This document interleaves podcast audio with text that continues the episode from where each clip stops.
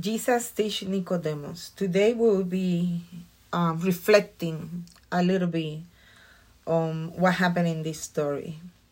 We will read from the Gospel of, of John, chapter 3.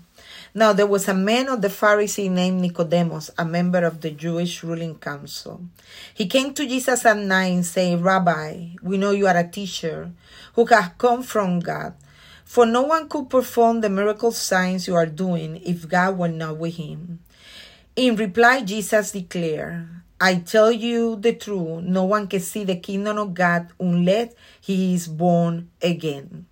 Now, uh, I will encourage you to read the whole story uh, when you have some time, please, um, because I want to interrupt um, the story at this point to um, to observe that uh, Nicodemus was a Pharisee and he was a Jewish ruling council. I mean, he was part of the, the council of the Jewish. He was a leader. He was a person who knew the scripture.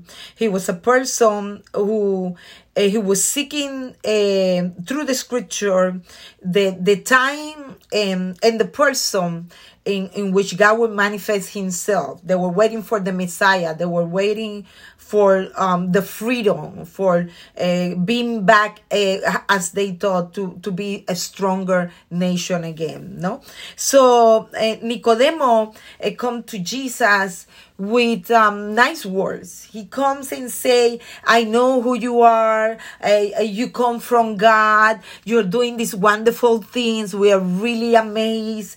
Um, God probably is with you because no one can really do things like this if it's not the God doing it. Because the, he was reasoning and trying to understand Jesus through the eyes of the history of the Jews, through the eyes of Israel, through the eyes of King David, Moses, Elijah, you know, the prophet, uh, Jeremiah. So uh, he was trying to reason who was Jesus through through the history of of the people of Israel.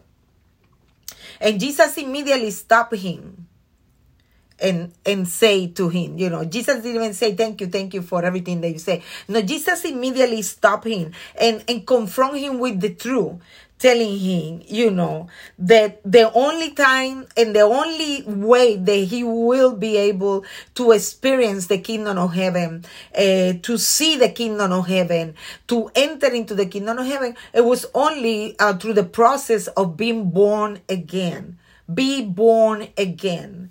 And this was difficult for Nicodemus because, of course, he, he never thought that Jesus was the Messiah, the Son of God. So he questioned Jesus, what is this process? And even when Jesus went to explain him, uh, Jesus told Nicodemus, you know what, no matter what I say to you, uh, you won't be able to understand because you don't want to believe. You don't believe the earthly things and you will never believe the heavenly thing. So this is not about if you can understand or you can explain how how is to be born again. This is that you lack faith, you lack belief. And this is the way we have many people inside the church where they're lacking faith. They like, um, their belief system is corrupted. They have knowledge of the scripture.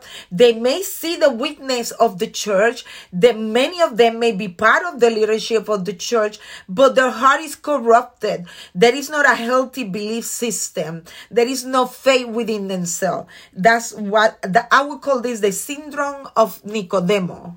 The syndrome of Nicodemo. And we have a church that is infected with this syndrome. People who are in the congregation, many of them are holding a place of leadership, but they're not able to understand the heavenly things because they don't want to believe. Because why they don't want to believe, as Jesus explained later to Nicodemus in the story at the end, because they love darkness. They love to sit in sin. They love to do what is evil. They love not to be corrected, to be rebuked. Um, so they see the kingdom of heaven from outside. Uh, they, they have some understanding that something must be from God that is happening over here. But in reality, they don't want to believe because they don't want to be rebuked, because they don't want to be um, transformed. They don't want to move from darkness to the light because they love darkness darkness. They love their sinful life. And we have many of these in the congregation of Christ. I remember um, me personally trying to help someone uh, to move from darkness to light. And the Lord Himself told me, um, He's a Nicodemus. Don't waste your time because no matter what you say to Him, He doesn't want to walk away from darkness. He doesn't want to come to the light. He doesn't want to be teach. He doesn't want to be rebuked. He doesn't want to be corrected. Jesus himself put bring himself sorry in the in the middle of the teaching and he speak to nicodemus and he remind nicodemus that the the way moses lifted the serpent you know he, he was going to be lifted the son of man will be will, was going to be lifted it's mean uh, the son of man the son of god has to come to earth and die and be resurrected for for the victory of of the kingdom of god for the victory of his church. And nicodemus could not re- receive this. He could not understand these words. Um he was too much on the earth but not even on the earth because he could not even understand what was happening on the earth as as Jesus say, uh, he cannot receive, he cannot accept the testimony of Jesus Christ. And and it, here is where Jesus say to Nicodemus, for God so loved the world. God loved the world so much that he gave his only son. And Nicodemus cannot receive that. He could not see it um, he cannot um, understand what Jesus was saying to him. And Jesus explained why not. Because the verdict is this light has come into the world. That was Jesus. But men love darkness instead of light. Men love darkness instead of Jesus because their deeds were evil. Everyone who does evil hates the light and will not come into the light for fear that his deed will be exposed. Jesus resumed his teaching into that. People choose to stay in darkness because they know their deeds, I mean the things that they do are evil, and they don't want no one to find out about that. So may the Lord be with you.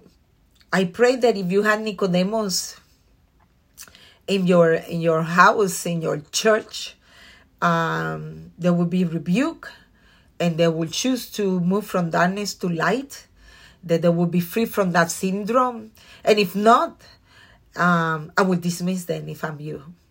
I will dismiss them, you know, because they will become a stumble block in your ministry. So may the Lord be, be with you and the peace of God be with you in, in Jesus' name. Amen.